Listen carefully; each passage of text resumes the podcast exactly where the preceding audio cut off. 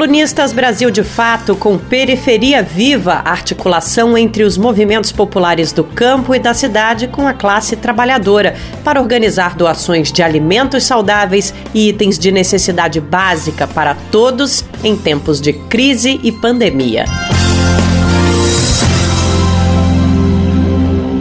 A educação brasileira está imersa numa grande disputa. Temos uma vertente da extrema-direita representada pelo governo Bolsonaro e outros setores de apoio ao governo federal, que deslegitimam os conhecimentos provenientes da ciência e chegam a negar a própria educação formal. Para essa direita, ligada ao pensamento do governo federal, quanto menos conhecimento, melhor. Por outro lado, temos uma direita liberal, dos conglomerados educacionais, e que pautam a educação a partir de interesses de mercado. Para esses, como Croton Educacional, a educação parte de uma sociedade meritocrática na qual tem acesso aqueles que merecem. Em uma via de oposição a esses, existe o projeto que é defendido pelos movimentos populares, da educação como direito, como uma forma de libertação do povo brasileiro e uma forma de construir nela a nossa soberania. A partir dessa via, há anos vem se desdobrando experiências de solidariedade do povo para a disputa da educação. Foram cursinhos populares, alfabetização de jovens e adultos, educação do campo, que permitiram que diversos trabalhadores e trabalhadoras tivessem a oportunidade de disputar aquilo que os que têm poder morrem de medo que acessem: o conhecimento. Os ataques do governo Bolsonaro à educação. A construção de ferramentas que disputam a educação é muito importante no sentido de resgatar o sonho do acesso ao ensino superior. Leonardo Freire, da CPP dos Agentes Populares de Educação. O governo Bolsonaro, até mesmo antes de ser eleito, já trazia no seu programa de governo questões muito particulares em relação à educação. Primeiro, que ele não trazia nenhuma perspectiva de projeto de investimento, nem de quais seriam seus objetivos com a educação brasileira. Porém, ele tinha uma frase bem específica que era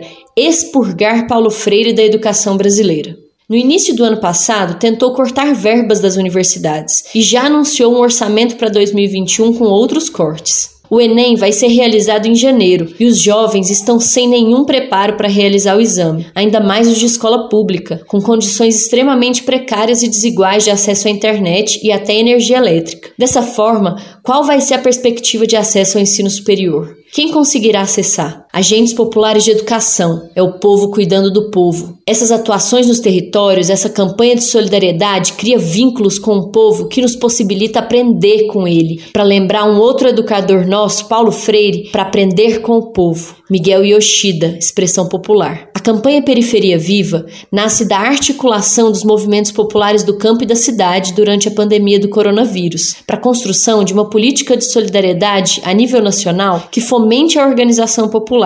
No último período, além da distribuição de cestas básicas e de alimentos provenientes da agricultura familiar, estamos formando também agentes populares por todo o Brasil. É o povo cuidando do povo, já que o governo não cuida. A proposta se iniciou em torno da pauta da saúde na via do agravamento das condições de saúde pública no Brasil devido à pandemia do coronavírus e à necessidade da defesa da vida. Porém, com o passar do tempo e que fomos adentrando nas periferias, vimos que a saúde era somente a porta de entrada e que o trabalho, a cultura e a educação eram questões latentes também, disse Leonardo Freire, da CPP dos Agentes Populares de Educação da campanha Periferia Viva. Por isso, a proposta dos agentes populares de educação vai surgindo em um momento que as demandas da população vão se tornando ainda mais emergenciais. Por exemplo, com o fechamento das escolas e a evasão escolar por dificuldade de acompanhamento das aulas à distância. Essa dificuldade se soma também às escolas serem não só um ponto de estudo, mas também um ponto de acolhimento familiar. Muitas crianças e jovens têm na escola um local para alimentação, para reduto, já que na casa há muita violência. Dessa forma, o agente popular de educação surge para retomar o papel de acolhimento e acompanhamento da criança, do jovem e também do núcleo familiar.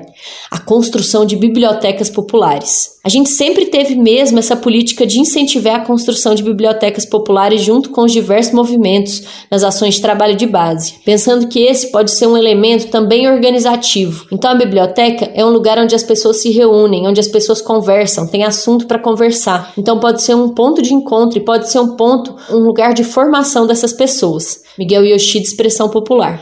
A editora Expressão Popular, em conjunto com a campanha Periferia Viva, está com uma campanha Solidariedade, doe livros para transformar o mundo. E dentre as diversas ações está a proposta de construção de mais de 100 bibliotecas populares até o fim do ano. De acordo com Miguel Yoshida, representante da editora, a proposta de construção das bibliotecas sempre teve no norte da editora como uma forma de fomentar que a partir da solidariedade da leitura sejam construídas vínculos nos territórios que avancem na formação e no trabalho de base base. De acordo com ele, a proposta da campanha de construção dos agentes populares de educação, além de possibilitar esse contato e esse fortalecimento dos laços com o povo, também vai de extrema importância para fortalecer as bibliotecas populares, os kits da mochila militante e a distribuição dos livros na cesta básica, porque é através desses militantes que são captadas as demandas do povo e propiciados os trabalhos de organização popular. Construir a proposta da biblioteca como local de encontro e formação e não como depósito de livro é necessário para que, articulado com as diversas iniciativas já construídas pelos movimentos, como Sim Eu Posso ou a rede de cursinhos Podemos Mais, possa se atuar na formação e acolhimento de crianças, jovens e das próprias famílias, construindo uma educação do povo, com o povo e para o povo, assim como nos ensinou o bom velhinho Paulo Freire. Você ouviu a coluna Periferia Viva, articulação entre os movimentos populares do campo e da cidade com a classe trabalhadora para organizar doações de alimentos saudáveis e itens de necessidade básica para todos em tempos de crise e pandemia.